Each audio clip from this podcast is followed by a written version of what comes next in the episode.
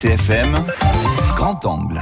Quel pastoralisme pour demain? Une question qui se pose et que les acteurs du monde agricole ont choisi d'évoquer.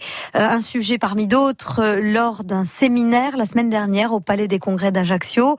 L'objectif était de réunir et de faire collaborer, in fine, institutions, associations et éleveurs autour d'un projet commun.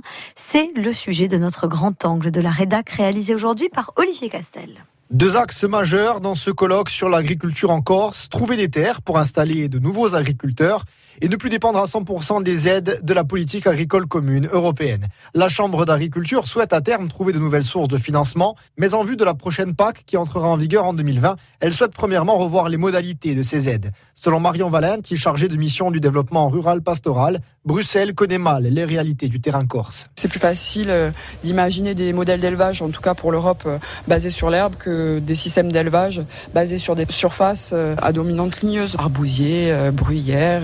Mais l'une des questions prégnantes, c'est comment gagner des surfaces agricoles, sachant que l'île compte aujourd'hui environ 350 000 hectares de terrain, pas tous exploités, et qu'elle a subi une déprise agricole majeure dans les années d'après-guerre. Selon l'Office de l'environnement, il y aurait aujourd'hui 123 000 hectares de terres dites fermées où le maquis a tout envahi et où l'activité agricole serait impossible actuellement.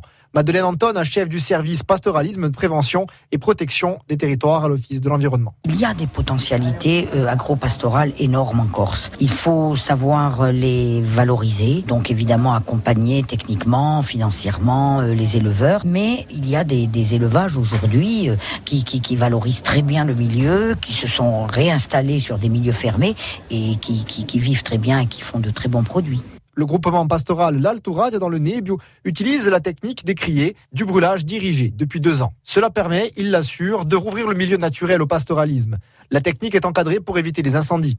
Les 10 éleveurs du groupement pastoral, répartis sur 840 hectares d'estive sur les hauteurs de la Tenda, touchent environ 40 000 euros d'aide par an de la PAC et disent tout réinvestir dans l'entretien des terres ou des sentiers. Florent Rangade. On a récupéré à peu près 10% de la surface du groupement qui représente 840 hectares. Donc on a fait un peu plus de 70 hectares de brûlage en deux ans. C'est le seul moyen qu'on a en montagne pour pouvoir réouvrir le milieu. Il n'y a pas d'accès, pas de route. Pour régler ces problèmes de foncier, pour entretenir la reprise agricole, le président de la Chambre d'agriculture plaide non pas pour une nouvelle structure capable de réunir les acteurs, mais pour une collaboration sur le long terme et une mise en commun des intérêts. Joseph Colombagne. Ça peut être de mettre en commun le problème de la défense des forêts contre l'incendie et le pastoralisme, mais en même temps avoir des zones de chasse. En même temps, il y a une zone sylvicole où on peut faire du bois et donc euh, euh, travailler de la forêt pour développer la filière bois. Ces acteurs et ces solutions devraient se retrouver régulièrement autour de groupes de travail. Tous se donnent un an avec l'État et la CDC pour élaborer la méthode.